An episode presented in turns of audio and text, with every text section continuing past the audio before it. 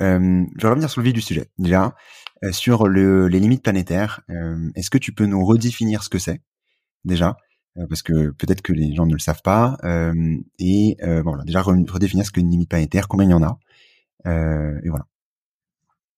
Ouais, c'est une super question. Et en fait, la question, elle est, enfin, la réponse est en fait pas si simple que ça. Euh, il y a peu de vulgarisation sur le sujet. En français, il y a très peu de livres. Il y a un livre, voilà. Il y a des articles sur Internet, mais il n'y a pas beaucoup de choses. Donc, euh, on appelle, c'est les Planetary Boundaries en, en, anglais initialement. Le papier, le premier papier scientifique, c'est 2009, mis à jour en 2015, et puis le dernier, 2023, là qui est sorti il y a deux jours.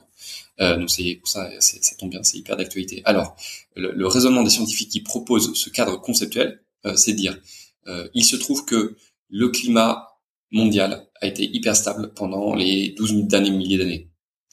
Et il se trouve que c'est à ce moment-là que euh, Homo sapiens s'est fortement développé. Euh, les civilisations euh, sont développées à ce moment-là, alors qu'avant, euh, bah non, alors que ça fait des centaines de milliers d'années que Homo sapiens est sur Terre. Et, donc l'hypothèse c'est et si ce, ce, et s'il y avait des processus naturels dont on dépend et dont la stabilité est favorable au développement des civilisations humaines?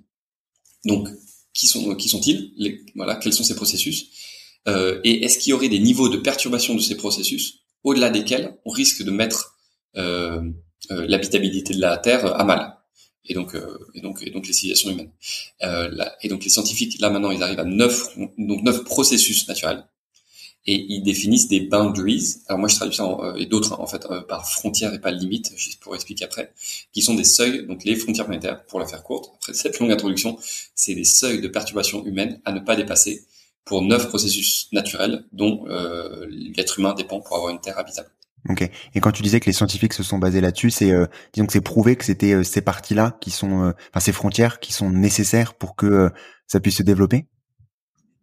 Alors ouais, ça c'est aussi une grande question. Donc, ce qui est intéressant de voir, c'est que donc il y a les premiers papiers 2009-2015, depuis et 2023. Depuis, il y a pas mal d'autres communautés de chercheurs à travers le monde qui s'emparent du sujet et qui proposent des, des, voilà, des modifications. C'est le débat scientifique.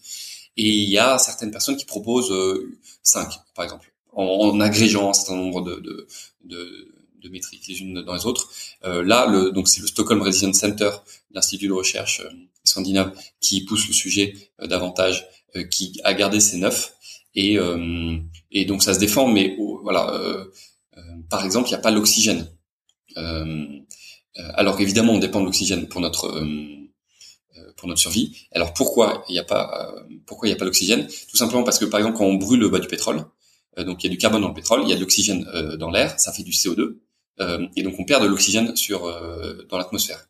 Et on pourrait se dire, mais et si jamais on brûlait tout le pétrole, tout et voilà, tous les arbres sur Terre, est-ce qu'on baisserait pas suffisamment le taux d'oxygène? Et ça ferait qu'on bah, on respirait plus bah, La réponse est non en fait.